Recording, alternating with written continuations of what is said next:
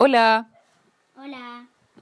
hoy les traigo las historias del Panchatantra. Introducción. Hace muchos años atrás, en la lejana India vivía un rey que se llamaba Sudarchana. Este rey tenía tres hijos y deseaba de todo corazón darles la mejor educación. No sabía cómo hacerlo, así que llamó al más conocido sabio de la época, Pandit Vishnu Sharma, para que lo ayudara en esta misión. El sabio, después de reflexionar varios días, concluyó que la mejor forma de transmitir valores superiores a los jóvenes era a través de cuentos y fábulas. Así nació el Panchatantra, o cinco series de cuentos orientales. Cuentan que el recorrido del libro fue el siguiente. Primero llegó a Persia, de ahí pasó a Arabia, luego arribó a Grecia, desde donde se difundió por toda Europa y desde ahí finalmente llegó a América. El primer cuento se llama El conejo y el oso.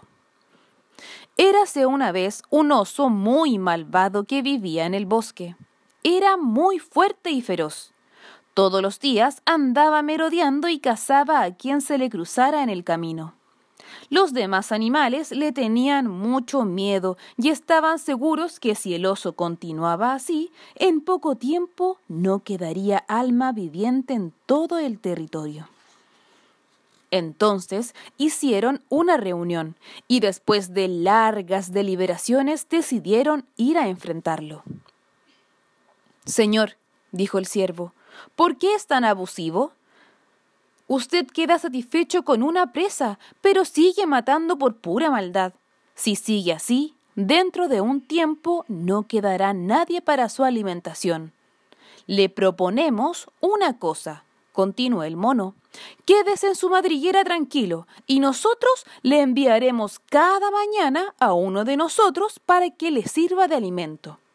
El oso pensó por un momento la propuesta y dijo "Mm, Bien, acepto, pero recuerden que si falla en un solo día en darme mi almuerzo, me los comeré a todos sin piedad. Sus palabras quedaron retumbando en los oídos de los pobres animales, y desde entonces cada mañana hacían un sorteo y quien resultaba elegido debía partir a la madriguera del malvado oso.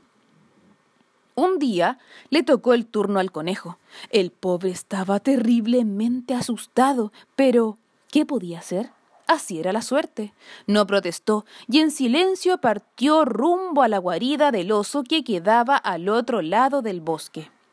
A medio camino se encontró con un pozo de agua, escondido bajo unos troncos antiguos. Se veía muy profundo.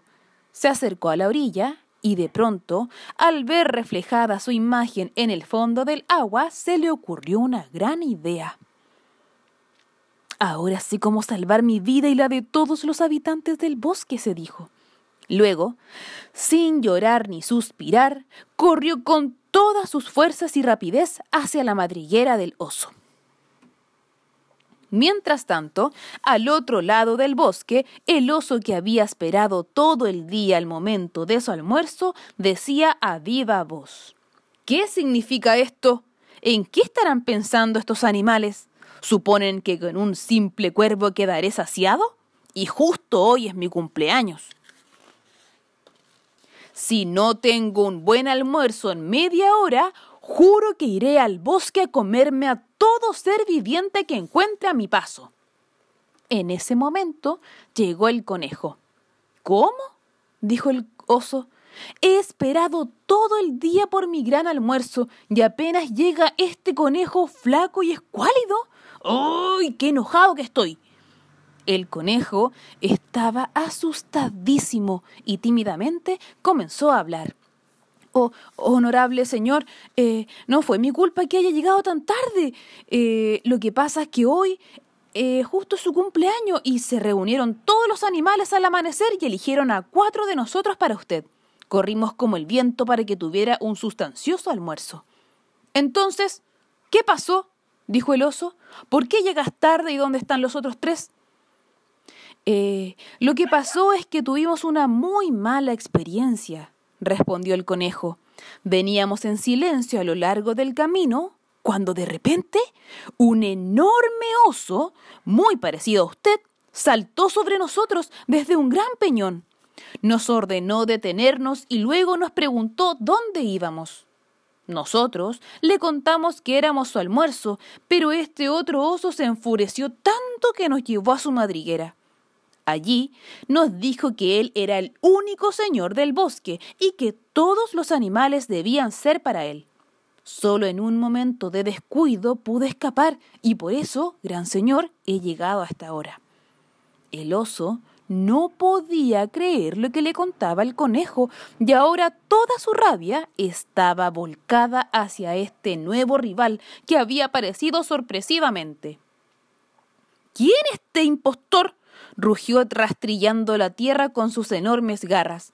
Conejo, guíame hasta él. Inmediatamente. Yo le haré saber quién es el verdadero señor de este bosque.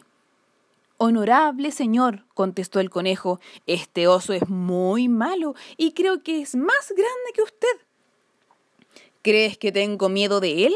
Llévame inmediatamente y vamos a ver quién es más fuerte. El conejo llevó al oso por distintos senderos hasta llegar al pozo de agua. Honorable señor, dijo el conejo, creo que su enemigo lo vio venir y se asustó. Cobarde, gritó el oso. ¿Dónde estás, impostor? Por aquí lo escucho, dijo el conejo. Señor oso, mire dentro de este pozo. El oso se apoyó en la orilla del pozo y miró hacia abajo.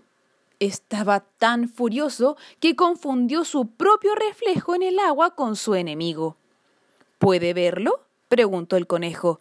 ¿Se da cuenta de que lo está mirando directamente a los ojos? Sí, lo veo perfectamente, contestó el oso. Sal de ahí, infame impostor. El oso estaba tan descontrolado que lanzó un rugido tan fuerte que hizo retumbar el pozo. Como nadie salía, el oso volvió a rugir ahora más fuerte. ¿Con que no quieres salir? dijo. Yo te demostraré quién soy. Dicho esto, saltó dentro del pozo y como era tan profundo, el malvado oso se fue al fondo sin poder salir nunca más. El conejo, entonces, corrió como el viento donde sus amigos y les contó de qué manera había engañado al oso y liberado al bosque de su desgracia. No hay necesidad de contarles la gran alegría que reinó en el bosque y cómo los animales agradecieron al conejo por su gran hazaña e inteligencia. Fin.